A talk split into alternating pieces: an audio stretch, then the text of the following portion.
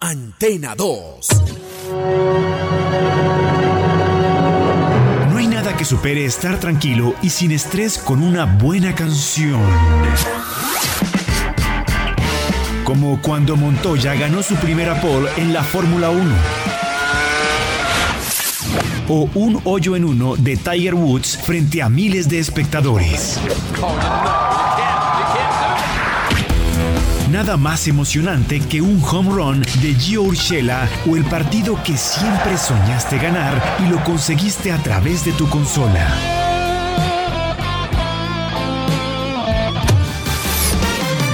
Todo eso y mucho más en Cero Estrés, Cero Fútbol.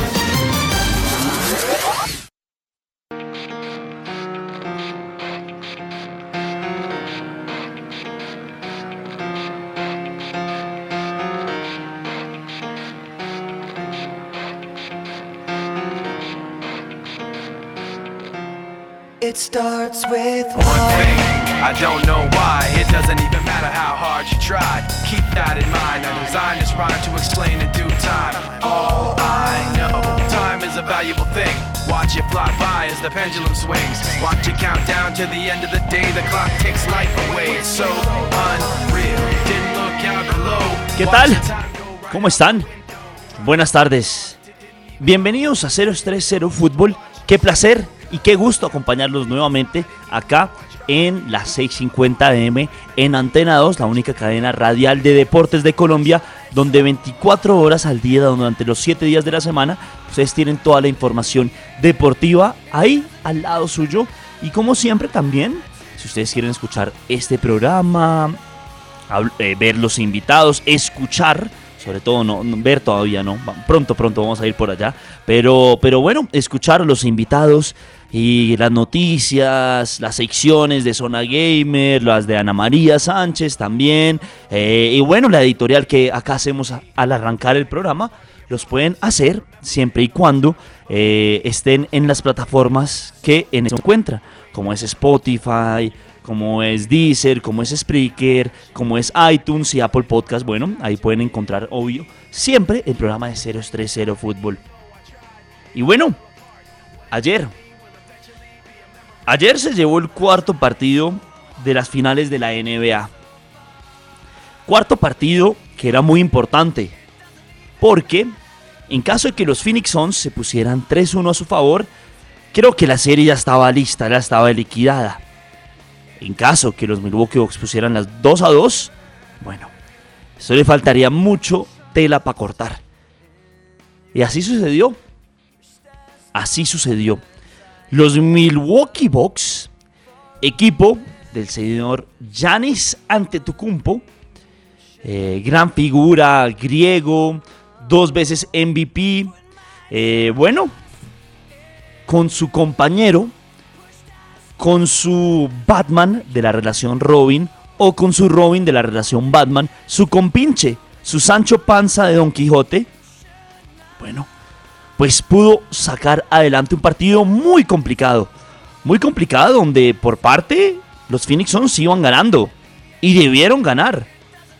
Pero les pasó que los jugadores que son secundarios, los jugadores de rol, que cuando los titulares están descansando, bueno, están en ellos. Como ustedes saben, el deporte de baloncesto son 12 jugadores, son los 5 titulares y después 7 jugadores de suplentes. Usualmente de ahí 4 siempre casi juegan 10 eh, o 15 minuticos. Bueno, no les fue bien. No les fue bien, a pesar de que en una ventaja llegaron a tener de 15 puntos.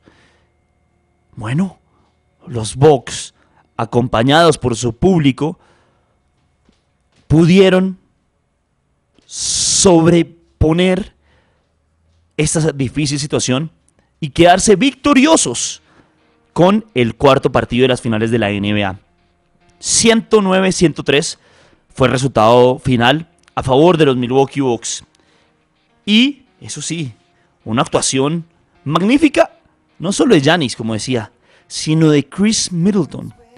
El jugador que para muchos es infravalorado, para otros sobrevalorado. Ya ha tenido participación en el juego de las estrellas. Algunas veces le va bien, otras veces le va mal. Pero ayer sacó la galera y el bastón. Y anotó 40 puntos. Oigan bien, 40 puntos.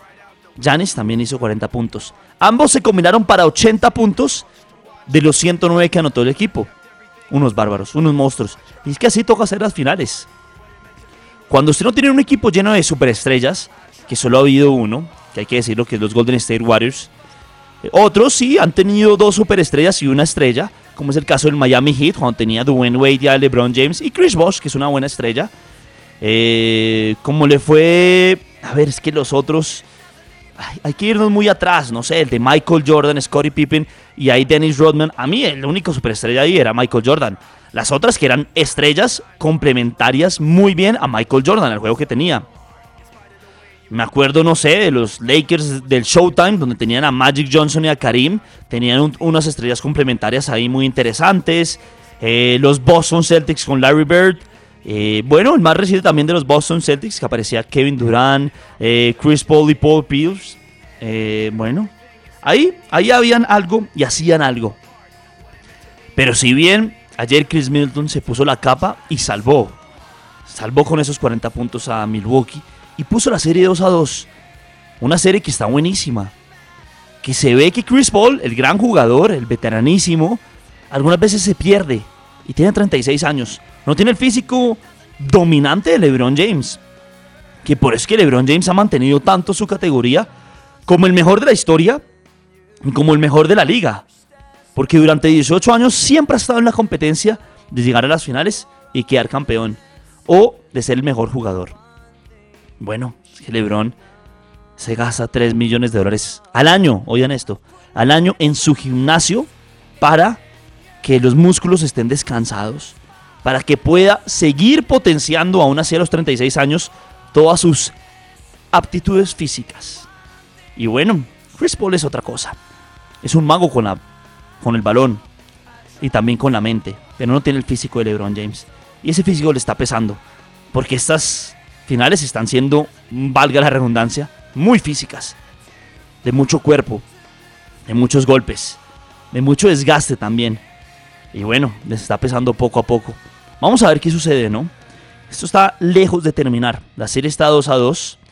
El quinto partido será el día sábado y el sexto el día lunes. O sea que el lunes ya podríamos tener un campeón de la NBA. En caso de que algunos dos quiten, no, pues, pues, no que quiten, sino que obtengan el quinto partido de victoria y el sexto también. Porque recordar que eso es al mejor de cuatro, ¿no? Pero bueno, la NBA está buenísima, está buenísima con estas finales.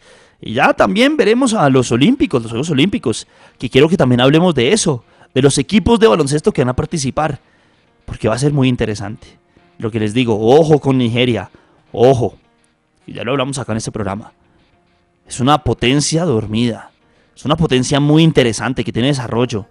Que seguramente no le va a quitar la chapa a los Estados Unidos de la mejor.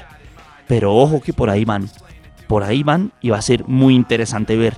Pero por ahora, dejemos que Giannis Antetokounmpo y Chris Middleton sigan disfrutando de la victoria que consiguieron ayer 109-103 en las finales de la NBA.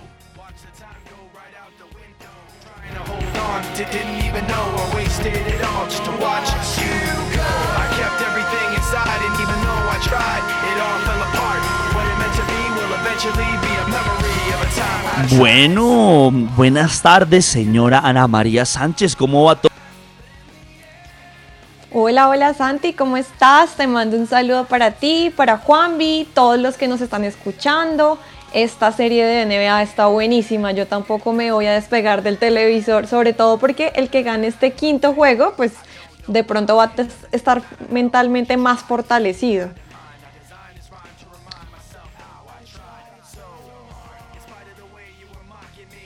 Por ahora, en el tema del Tour de Francia, pues que se está hablando mucho por estos días porque pues hoy se sucedió la etapa número 18 en donde Higuita fue el mejor colombiano. Eh, vamos a hablar un poquito de historia. Un poquito de historia porque no todos eh, están conociendo de dónde vino el Tour de Francia, el Giro Italia, estas grandes vueltas. y quisiera remontarme por allá a 1903, donde empezó el tour. Eh, existía un tema complicado con los ciclistas porque el dueño, el que se inventó todo esto, fue Henry Desgrange. Él se inventó esta competencia y su lema era el trabajo y el esfuerzo individual. Él practicaba este deporte y hacía que lo practicaran los que participaran en el tour por caminos muy complicados de 300, 400 kilómetros. Para él solo debía terminar la competencia un ciclista. Todos los demás abandonando por complicaciones ya sean con su bicicleta o físicas, etc.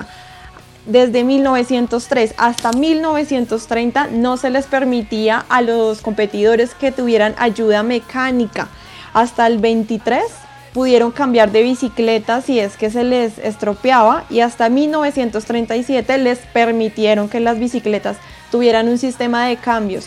Más adelante hasta el 56 les permitieron cambiar las ruedas que cuando se les pinchaban, o sea, imagínate, se les pinchaba la rueda sí. y ellos tenían que buscar cómo solucionar el tema o irse a los pueblos cercanos, buscar que se las despincharan, despincharan y en caso que tuvieran que cambiar la rueda tenían que cargárselas al hombro hasta el final. Era Increíble. todo. Sí. Era una competencia durísima. De hecho, el ciclista belga Leon Siug eh, en 1920 él llegó líder a la última etapa del Tour, eh, destrozó una de sus ruedas y eh, un espectador que estaba ahí le ayudó, le cambió la rueda pero la, que él había dañado le tocó cargarlo a la espalda a tal punto que se le clavó en la espalda y le generó una herida que básicamente la cicatriz le quedó de por vida. Él estaba furioso, finalmente terminó ganando el tour, pero imagínate cómo eran las condiciones tan complicadas, eh, no como ahora que tienen un equipo, además uno ve que el ciclismo es un deporte de, de equipo, ¿no? De equipo, sí, sí, sí. Totalmente de acuerdo. Y, creo lo mismo, Ana, pero es impresionante lo de Tadej Pogacar, ¿no? Es un bárbaro, es un bárbaro. Mucha gente está hablando. victoria.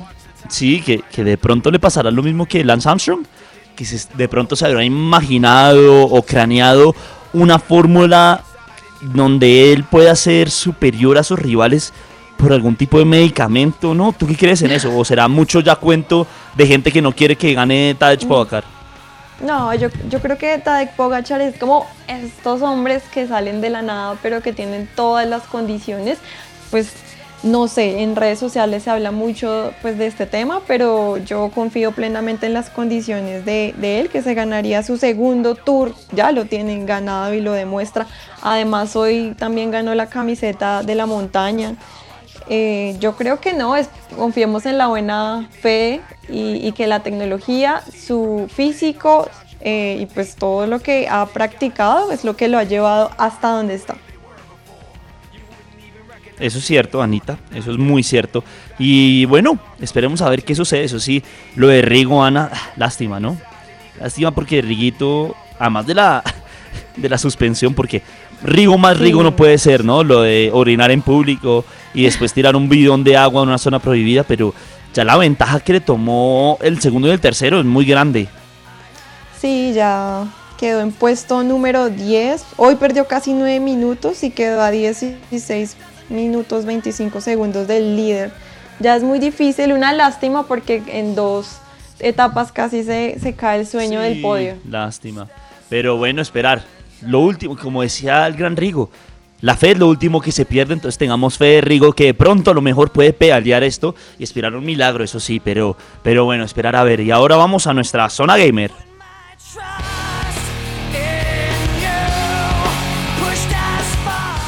Cero estrés, cero fútbol. En Antena 2. Zona Gamer. En cero estrés, cero fútbol. Bueno, bueno, señor Juan Vicente Reyes, ¿cómo va? Bienvenido, ¿qué es de su buena vida, Juanvi? Santi, Ana, un gusto saludarlos, acompañarlos, por supuesto también a los oyentes de Cero Estrés, Cero Fútbol.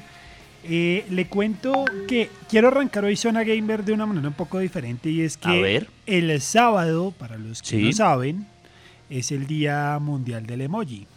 Pero, Ah, pero, sabía. pero, Wow. ya se, ya se mostraron o ya anunciaron algunos de los emojis más usados en la actualidad. Yo quería preguntarles, ¿cuál es el emoji que más utilizan? El emoji que más Uy. utilizo. Eh, hay uno que es carita sonriente mostrando dientes. Mm, ya sé cuál, sí señor, sí señor. Ese. No está No en sé, el el de top. Ana. No está en el top. Yo, de hecho, estoy mirando acá en mi WhatsApp Ah. porque no me acuerdo. Pero no, creo que es el de abracitos. Como, No. sí, gracias. Tampoco está en el top. Les Tampoco. Ah. que, que utilizan eh, emojis que no son tan conocidos. Yo utilizo mucho ese que es el, el de la carcajada de medio lado, no sé si lo han visto, que es el que, Ah, sí, señor. que es Sí, con los ojos como cerrados, con lagrimitas. lagrimitas, Sí, sí, exacto, sí. pero no es la normal, sino la que tiene los ojos como cerrados. Luego, luego compartimos un poco de esto, pero ¿por qué traigo este tema a colación?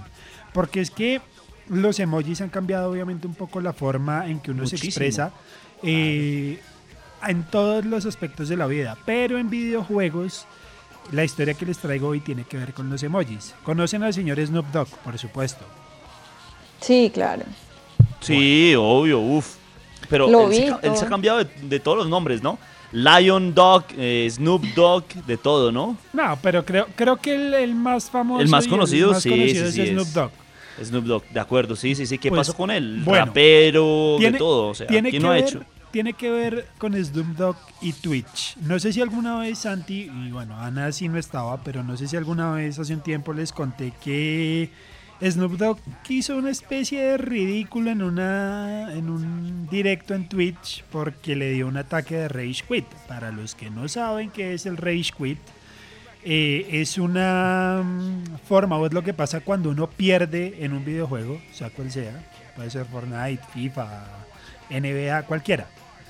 Y de la piedra bota el control, pierde los estribos, eh, mejor dicho, en fin, hasta dice palabras inapropiadas. Pues esto fue lo que le pasó al señor Snoop Dogg hace un tiempo. Wow. Sí. Pero, pues bueno, él a pesar de eso siguió trabajando con el tema de Twitch, siguió Sí. haciendo streaming. Si le han pasado dos cosas últimamente que uno no puede creer.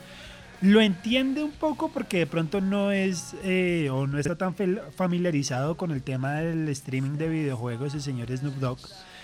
Pero es curioso que hace unos meses intentó hacer un directo en Twitch de un videojuego. Él juega mucho Madden, el videojuego de la NFL. Sí, de fútbol americano, buenísimo. Es fanático de ese videojuego.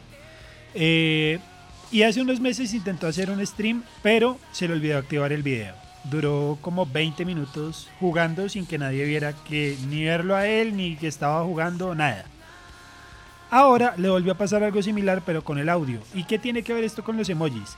Resulta que el hombre no se le ocurrió nada más y nada menos, sino activar en el chat la opción de que solamente podían responder con emojis. Nada más. Imagínense, imagínense ustedes 40 minutos de stream sin audio y la gente tratando de decirle Ush, con emojis. duro. Claro. Oiga, active el audio. Calculen la cantidad de No. emojis. Le mandaron símbolos de alerta, eh, micrófonos, Error. radios, emoji de error. Mejor dicho, Error todos total. los que se les pueda, la, la carita que tiene la, la boca con la cremallera, para tratar de explicarle que no se le oía. Obviamente como el hombre estaba en su cuento, jugando Madden, concentrado, eh, creo que si vio el chat no entendió qué pasaba.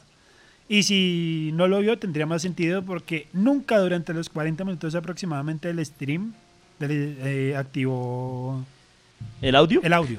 Nunca. No, pues mucho animal. Pues Mm. obviamente ha sido burla en redes sociales porque le han dicho como, oiga, a la próxima active el audio, active el video, Claro. asegúrese de que todo está funcionando. Pero sí fue, sí fue muy curioso el tema y sobre todo la parte más curiosa fue porque ahora activado solamente los emojis, de pronto para no recibir insultos, posiblemente, pero de todas formas un poco extremo Snoop Dogg con este tema y además que bueno, como iba a estar jugando, era lo más normal, lo más lógico que no pudiera ponerle atención a lo que decían los fanáticos y menos a, a- a punta de emojis. Seguramente si habrá visto alguno no habrá entendido qué pasaba. Hasta que seguramente cuando vio redes sociales dijo como, ah, madre, no tenía audio activo. No se ha pronunciado al respecto por ahora, pero, pero seguramente lo hará en unos días. Y espero que le quede la lección y que ojalá el señor Snoop aprenda. Antes de streamear, activar audio, activar video, confirmar que lo escuchan, que lo ven y ahí sí, póngase a jugar. sí, sí, tiene, razón, Juan ahí sí, muy, ¿qué se podría decir eso? Muy novato, ¿no? Muy claro, Lo que, pasa, lo que pasa es que hay que entender también lo que les decía. De pronto Snoop Dogg está acostumbrado a otro tipo de, interacción con sus fanáticos, más en conciertos. En conciertos, A través de videos, tal vez de Instagram. He visto que sube mucho contenido. Ah, sí. Eh, junto a Wiz Khalifa, por ejemplo, que son ah. como, ellos dos trabajan muy, trabajan bastante de la mano. Y y suben contenido bastante seguido, pero sobre todo Instagram, videos, stories, en fin. Pero pues hasta ahora que está llegando al mundo de Twitch, yo creo que con esta tercera lección el hombre ya aprende y para la próxima le va a salir un buen stream. Ojalá, porque eso es lo peor. Sus streams son vistos por cientos de miles de personas. Obviamente el hombre tiene muchos fanáticos, pero pues si no mejora el tema, probablemente la próxima vez no lo vaya a ver absolutamente nadie. Sí, nadie, Aunque eso también le puede traer publicidad, ¿no? Digamos, estamos hablando de él por lo que ha pasado. Claro, eh, una, la, vieja, la vieja estrategia, la vieja estrategia del marketing de que hablen bien o mal de mí, pero que hablen. Pero que hablen. Que hablen. También les tengo otra noticia bien interesante y es un estudio que salió sobre cómo los videojuegos, ojo a esto, eh, pueden ser una herramienta para incrementar el amor por los animales. ¿En qué consiste este estudio? Hicieron eh, una un trabajo con aproximadamente 586 voluntarios de 55 países diferentes, de los cuales 444 juegan el gran Red Dead Redemption 2. Santi lo conoce, ¿verdad? Sí, buenísimo, me gusta mucho. Ahorita estoy esperando el DLC que va a salir nuevo, ¿no? Ajá. Ana, para que te contextualices, Red Dead Redemption es un videojuego de mundo abierto muy similar a Grand Theft Auto o, ese tipo de videojuegos, pero ambientado en el viejo este. Ah. ¿Qué pasa? Resulta que el entorno que se ha puesto en el videojuego es muy bien trabajado. Hay más de 200 animales renderizados. Y lo mejor de todo es que se comportan de la manera más natural, como se comportarían o, se hubieran comportado en el medio oeste eh, cuando pues estaban vivos y digamos, vivían su vida eh, natural normal. Entonces, por ejemplo, si ustedes ven un águila, puede estar perfectamente cazando un conejo o una serpiente como si estuviera viviendo casualmente. También pues eh, los eh, muflones amenazan con embestir, los osos también como lo amenazan a uno si se sienten en peligro.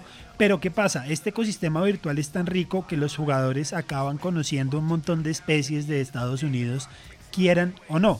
Tras someter a los voluntarios a una serie de test sobre reconocimiento de especies animales y los comportamientos que tienen, los investigadores descubrieron que los que habían jugado este videojuego, Red Dead Redemption 2, puntuaban mucho mejor que los que no lo habían hecho.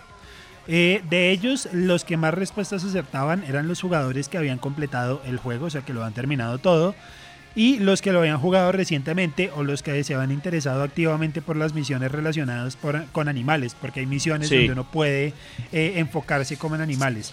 Esto, como en cazarlos y todo. Exacto, pero digamos que esto no puede, digamos, el estudio es bueno, pero no podemos afirmar de entrada que esto incremente el amor por los animales como tal, pero sí puede funcionar como el primer paso para generar interés por la ecología, por la forma y los comportamientos de los animales salvajes, sobre todo en los niños. Este, esto lo que podría mostrar es que muy seguramente puede funcionar como ese primer impulso para que los niños empiecen, empiecen a valorar la naturaleza, empiecen a conocer a los animales y de alguna manera pues a través de los videojuegos se concienticen un poco sobre la importancia del medio ambiente y de su cuidado, por supuesto. Bueno, muy interesante, la verdad. Y ojalá sirva, ojalá sirva porque al fin y al cabo vivimos en un mundo prestado, creo yo. Un mundo prestado donde, donde lo estamos acabando desafortunadamente, donde el calentamiento global, donde la caza de especies y todo, todo ha sido culpa nuestra. y este planeta solo nos ha dado vida, la verdad. Y tenemos que ser un poco más conscientes y razonables con eso. Pero bueno, entonces ahí estaba nuestra sección de videojuegos Zona Gamer con el señor Juan Vicente Reyes. Ya volvemos.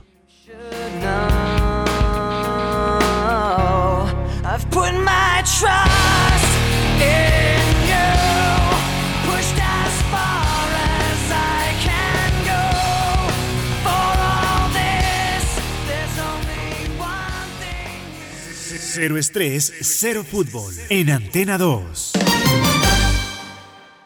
Hay tensión en el ambiente, señores. La falta era clarísima, compañero. No me gustaría ser el árbitro en estos momentos. Los técnicos están que se meten al campo. Esto es de no creer. Se paró el partido, señores. Un perro se metió a la cancha y los jugadores no lo pueden parar. Suspenso, drama, comedia, de esto también está hecho el fútbol. Regístrate y recibe un bono de hasta 200 mil pesos en tu primera recarga. Bwin, en la Copa, cualquier cosa podría pasar. Aplican términos y condiciones. Consúltalos en bwin.co. Autoriza con juegos. Colombia está de moda. Pa' pensar, pa' vivir. Quiero café. Pa' noticias y pa' sentir. Tomo café. Para la salud y el amor. Queremos café. Y para hacerlo mejor. ¡Qué rico el café! ¡Hey! Tomemos todos juntos. Colombia. El café nos da energía y nos pone sabrosito.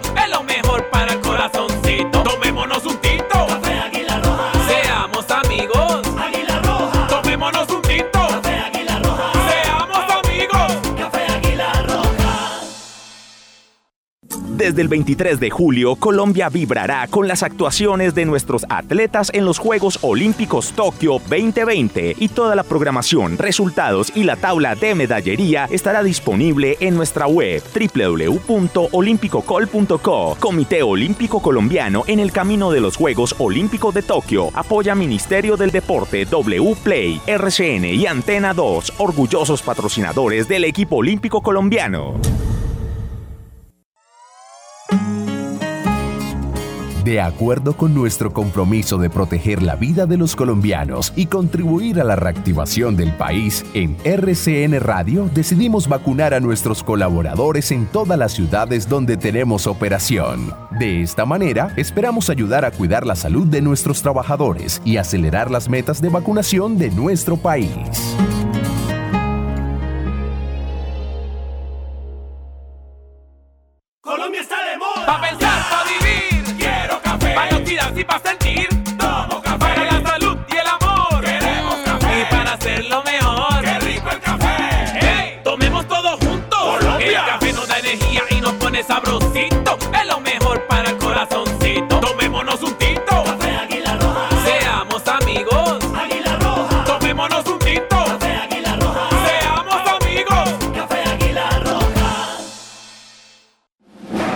Vamos por la de oro. Antena 2, la cadena de los grandes eventos deportivos está de principio a fin en cada una de las disciplinas al lado de nuestros atletas olímpicos en Tokio. Viva toda la información del evento deportivo más importante del mundo, los Juegos Olímpicos, en una presentación de Café Águila Roja. Tomémonos un tinto, seamos amigos y arriba ese ánimo. Y pastas Nuria, tan buenas que se comen solas. Antena 2 es oro en la información olímpica. Antena 2 con todo el deporte. Cero estrés, cero fútbol. En Antena 2. One thing you should know. Bueno, y miren que obviamente como todos ustedes saben, nuestros oyentes, en este programa tratamos de hablar cero de fútbol, por eso es que ahí viene el nombre. Pero en esta oportunidad tenemos que hacer un paréntesis, porque se nos dio, obviamente en- dentro de su preciosa y ocupada agenda, que es la del señor Cristian Solano, que ya vamos a presentar, él a sus 28 años, 29, la edad no me deja mentirle, ya tiene un libro. Imagínense cuántas personas a sus 29 años ya tienen un libro. Un libro que se ha vuelto demasiado popular. Un libro que ya está en todas las librerías nacionales e internacionales que hay. Y se trata de el negocio del fútbol. El negocio del fútbol, del juego artesanal al espectáculo industrial. Trata, y obviamente, de cómo este fútbol ha evolucionado a través de los años hasta convertirse en un negocio común y corriente, como es cualquiera que usted ve en el día a día de los bancos, de los supermercados, de los centros culturales y de educación. Bueno, cuenta con dos eh, superestrellas como escritores. Uno es Cristian Solano, que es comunicador social y periodista, eh, también ha sido productor y obviamente se desempeña acá en RCN Radio y en Antena 2 y he tenido un placer y el gusto de compartir trabajos con él y la verdad siempre me ha dejado con mucha educación y mucha enseñanza de todo lo que hace. El otro es Oscar Mauricio Donato, que la verdad la, hoja de vida de este man es impresionante. Mire, PhD en Ciencias Sociales en el área de Filosofía Política de la Universidad de Buenos Aires. Se doctoró con una tesis de cum laude sobre Platón, la cual fue valorada por la Universidad de París, imagínense, y el Centro Nacional de Investigación Científica de Francia como uno de los mejores textos científicos de su área en 2018. Y el resto, no, pues qué les cuento, acá nos dejan pañales a todo. Pero bueno, Cristian, bienvenido a 030 Fútbol, ¿cómo va todo?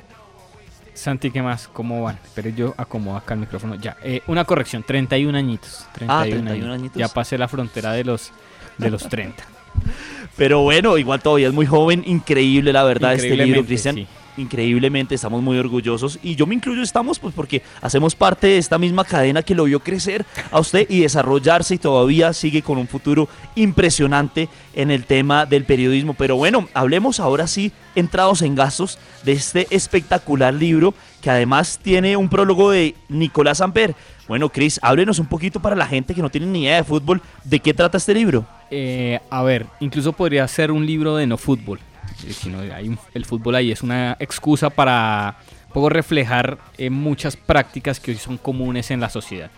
Entonces es un libro en el que básicamente hicimos un análisis de varios aspectos que nos dejan ver que el fútbol pasó de ser un mero juego, o sea, el, el mero objetivo de meter el balón en la otra portería frente al rival, a ser un espectáculo que está financiado y que está movido por unas prácticas que son muy de, de la contemporaneidad. O sea, lo mismo que usted ve en una fábrica que hace carros, lo va a ver en el fútbol. O sea, hay unas líneas de ensamblaje, hay unos modelos para medir el rendimiento. Es básicamente lo mismo. Eso es el fútbol. Y otro, otro, otra industria. Así como hay industrias de transformación de materias primas, lo mismo es el fútbol. Entonces, básicamente el libro pasa por ahí. Hola Cristian, te mando un saludo. Cuéntanos entonces, ¿qué ha pasado con el fútbol? ¿Se ha perdido esa esencia de lo que nació allá en Inglaterra hace muchísimos años? Hola Anita, sí, eh, y voy a poner un caso ejemplar que hay uno de los capítulos que habla so- sobre, sobre el bar. Eh, eh, es que me quedé viendo acá a Juan Vicente y me desconcentré. Eh, Ay, gracias. Me desconcentró. Juan Vicente. Eh, Gracias. no, pues, entonces, eh, voy a, a partir de una lógica. Entonces, desde los inicios del fútbol se ha dicho, y a ver, y además es una expresión muy discriminatoria además, el fútbol es un deporte de caballeros, ¿no? Traduciendo no que sea un deporte de hombres, sino que es un deporte de gente con una honestidad eh, particular, ¿no? De eso se dice el fútbol y ha empezado así. Pero entonces nos tenemos que inventar el bar porque parece que el, el deporte de caballeros se murió. Entonces ahora es un deporte de pícaros y inventamos un sistema para poder monitorear lo que hace la gente y cómo vulnera las reglas. Entonces sí, se está perdiendo parte de la esencia del fútbol. Además, el fútbol es, es un juego donde primero hay que divertirnos y, y segundo, pues uno quiere siempre ganar, eso está bien. Pero entonces ha hecho que las diferencias ya sean abismales. Por ejemplo, ustedes, se- eh, eh, hay un asado cuando haya la Sí. normalidad, ¿no? Entonces, eh, lo que sigue es un partido de fútbol porque alguien lleva un balón. Entonces, lo que se hace no es como los que más juegan se van a ir a un equipo y los que menos a otro, ¿no? Entonces, se repa hay una repartición equitativa de los talentos para que el juego tenga gracia, ¿no? Ese principio esencial del juego amateur en el juego industrial ya no existe. ¿Por qué? Porque entonces hay un hay equipos como el Manchester City o el PSG que a punta de billete van y compran a los mejores y dejan a los otros equipos eh, reducidos a nada. ¿Sí? A la falta de, a la falta de talento. Entonces, por ejemplo, esa es una de las de, de- de- de esos componentes esenciales que podemos ver eh, se han perdido en el fútbol contemporáneo, ¿no? Por ese afán de, de capitalizar el talento.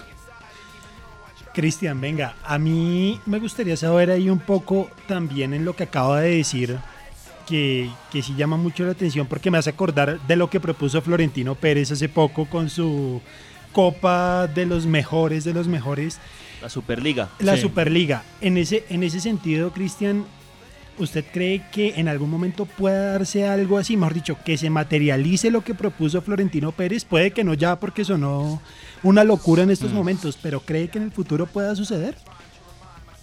A ver, mm, como, como lo vende Florentino va a pasar, va a pasar en algún momento.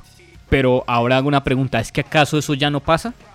O sea, miremos los grupos de Champions League, miremos las finales. ¿Quiénes fueron los semifinalistas de Champions? Eh, Real Madrid, Manchester City, PSG y ¿cuál era el otro? Eh, Bayern Múnich tal vez.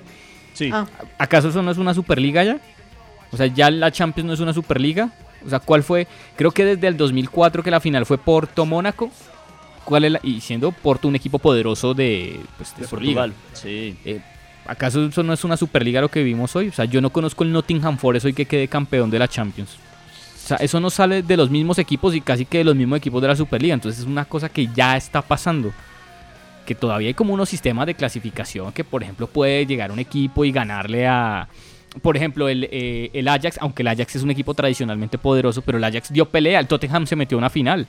Eh, aunque son equipos que tienen una... El Tottenham tiene una inyección económica importante. Eh, pero ¿acaso eso ya no es una Superliga?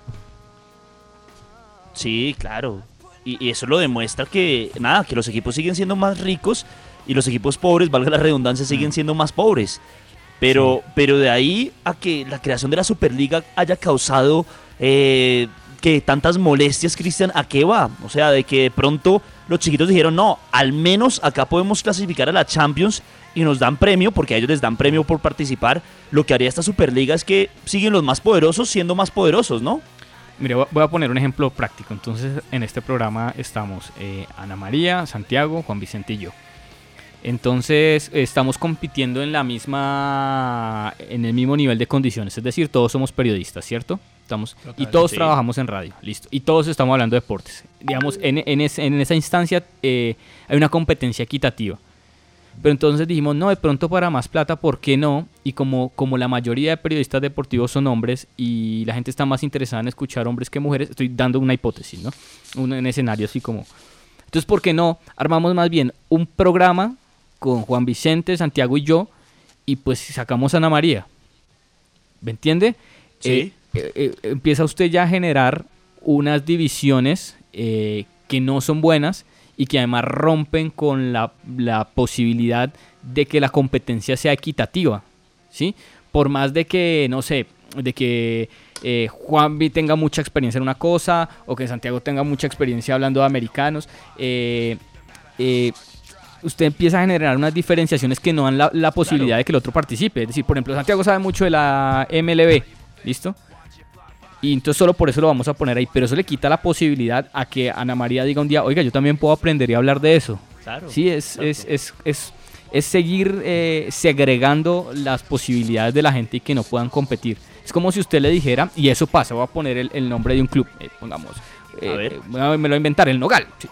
Sí. Entonces, entonces el Nogal es un club porque tiene unos socios y cierta gente puede entrar. O sea, yo voy y a mí no me dejan entrar, a no ser que cumpla unos requisitos. ¿Oh? Correcto.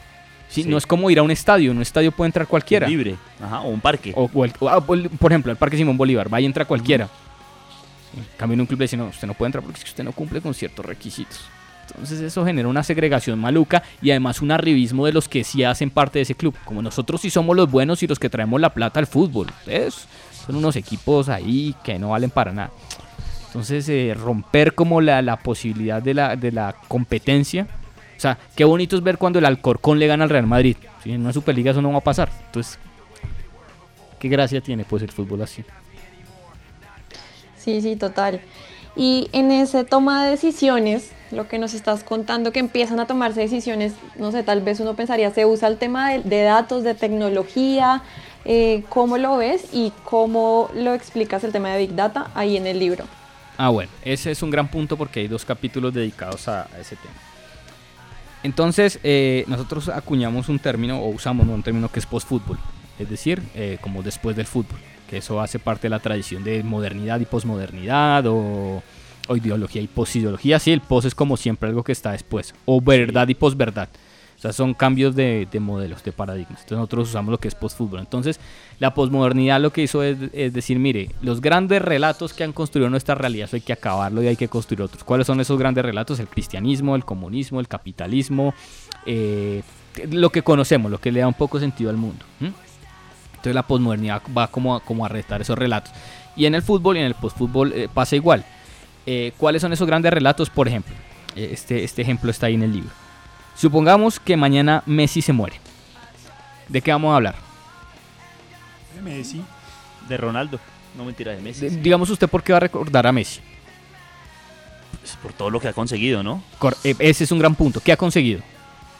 Seis balones de oro, Listo. De- cuatro Champions. Deténgase un momento. Sí. Si le pregunto por Maradona, ¿usted qué me dice? ¿Cuál es su primer, la primera imagen que se le viene de Maradona a la mente? El Mundial del 86. Listo.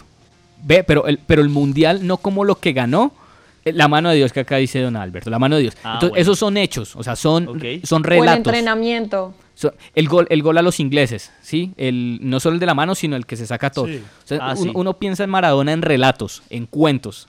¿Ve? Usted, o sea, usted no dijo como, no, Mara- eh, Maradona ganador de la El UEFA Napoli, con sí. el Napoli. No, no dijo eso. Pero de Messi sí dijo lo que consiguió, o sea, en números. Sí. ¿Entiendes? Seis balones de oro. Entonces, hay un. Hay, en el fútbol hay relatos, o sea, se han construido relatos, cuentos, mientras que en el postfútbol se construyen son narrativas a partir de los números. O sea, en el Ah, postfútbol hay números. O sea, usted de Messi no dijo como el gol que le hizo el Getafe. Sí. No.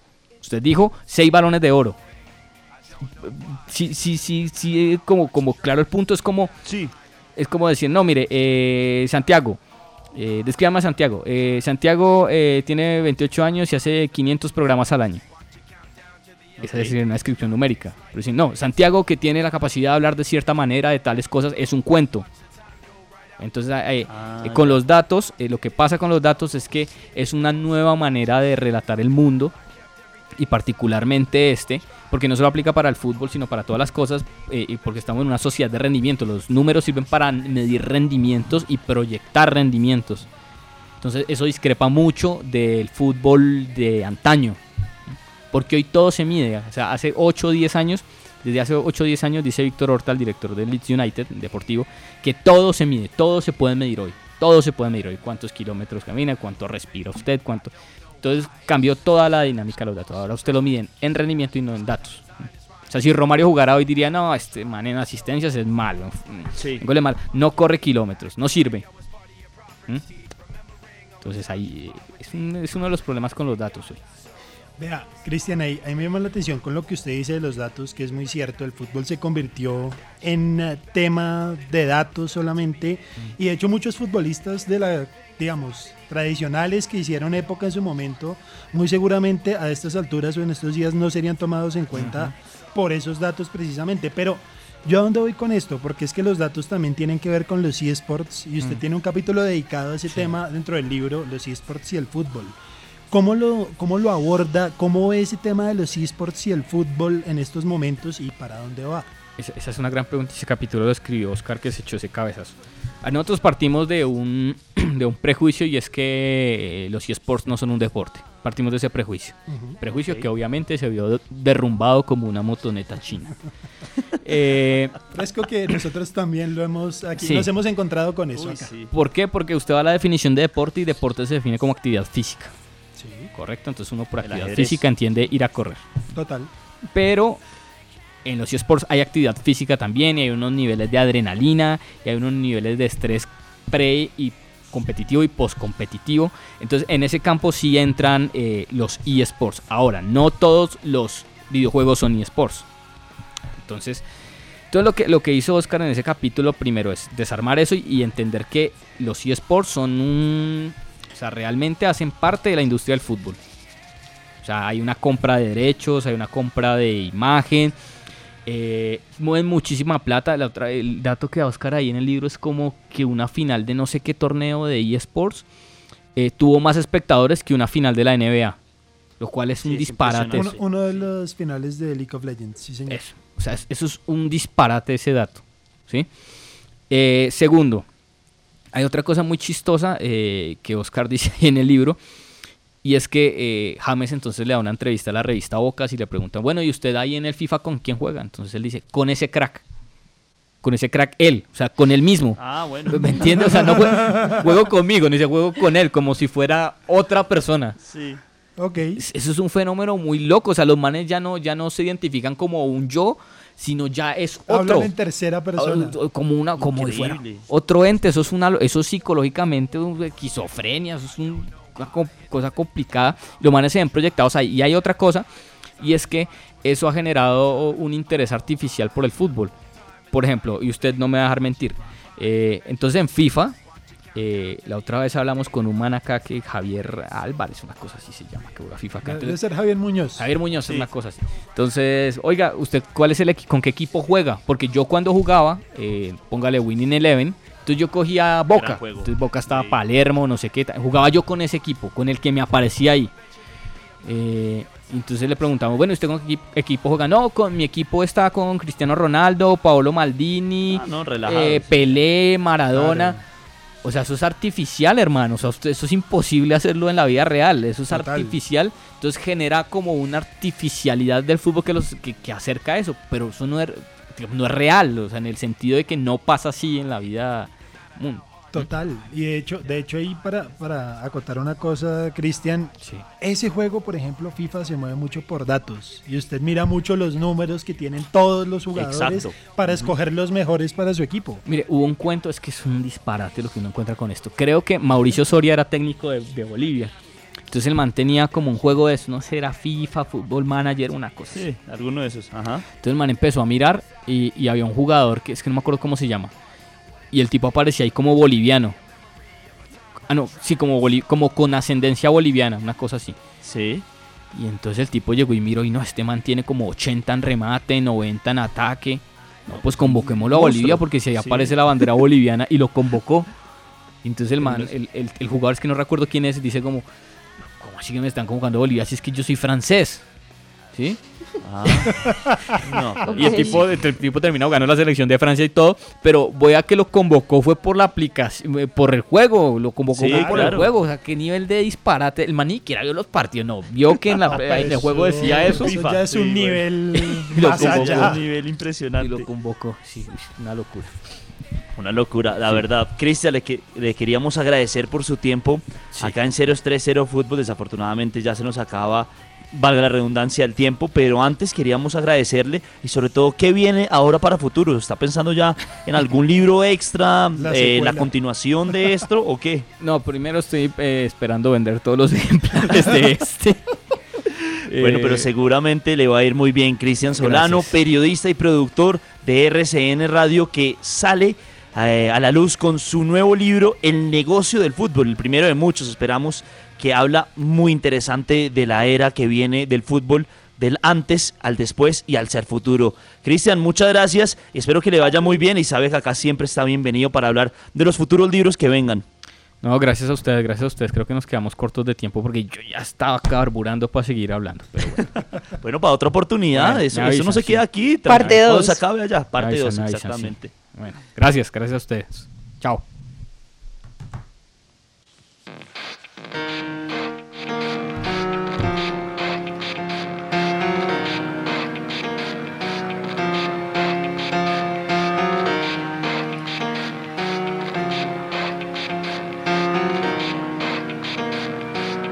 Bueno, y con eso hemos llegado al fin de nuestro programa acá en 030 Fútbol. Como siempre quería agradecer en la parte técnica al señor Adalberto, eh, que nos acompañó y sobre todo estuvo pendiente de que todo saliera de perlas acá en el programa. Y a mis compañeros, al señor Juan Vicente Reyes. Juanvi, muchas gracias, que descanse, que termine pasar muy bien jueves. Yo sé que a usted le gusta esa expresión, eh, porque se va a dedicar a jugar videojuegos ahorita y aprovechar, ¿por qué no?, algunos de los descuentos que está dando la PlayStation Store y también de Xbox. Ojo, la próxima semana, Juanvi, le tengo un invitado de Xbox, de los duros duros, ¿o yo? Entonces sí, entonces para que estemos pendientes. Y a la ingeniera Ana María Sánchez, Ana, muchísimas gracias y nos encontramos el día de mañana. Y a todos ustedes, muchísimas, muchísimas gracias como siempre. Espero que se queden conectados acá a Antena 2 para lo que viene, para que se suban nuevamente a los pedales, que ya llega la hora del ciclismo. Chao, chao. I don't know why, it doesn't even matter how hard you try. Keep that in mind. I designed this rhyme to remind myself how I tried so hard. In spite of the way you were mocking me, acting like I was part of your property. Remembering all the times you fought with me, I'm surprised it got so. Things aren't the way they were before. You wouldn't even recognize me anymore. Not that you knew Cero estrés, cero fútbol. En Antena 2.